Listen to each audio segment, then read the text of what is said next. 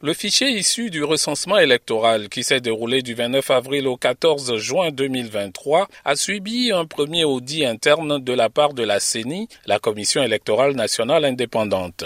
Selon le président de l'institution, cette opération a permis de rayer 129 000 personnes de la liste électorale. Yabré Dago. Ce recensement nous avait permis de compter 4 432 936 électeurs potentiels. Et au niveau de la CENI, nous avons mené un audit interne. Nous avons enlevé l'inscription des mineurs, les doubles inscriptions, etc. Bref, tous ceux qui ne devaient pas figurer sur une liste électorale. Après cet audit interne, nous avons sollicité l'OIF pour faire l'audit externe. Les experts de l'OIF qui ont travaillé sur le document du 20 au 27 octobre 2023 ont estimé que le fichier électoral togolais est conforme aux normes et standards internationaux. Désiré Niaouira, ambassadeur et conseiller spécial de la secrétaire générale de la francophonie. Après les vérifications et analyses menées, les experts ont délivré des conclusions rassurantes sur la qualité du fichier électoral togolais. Ceci en termes de fiabilité, de l'opération de recensement des électeurs, de son caractère biométrique et de sa représentativité géographique et sociologique dans les 39 préfectures et 5 régions du pays. En somme, je peux dire au nom des experts que le fichier électoral togolais est suffisamment fiable pour permettre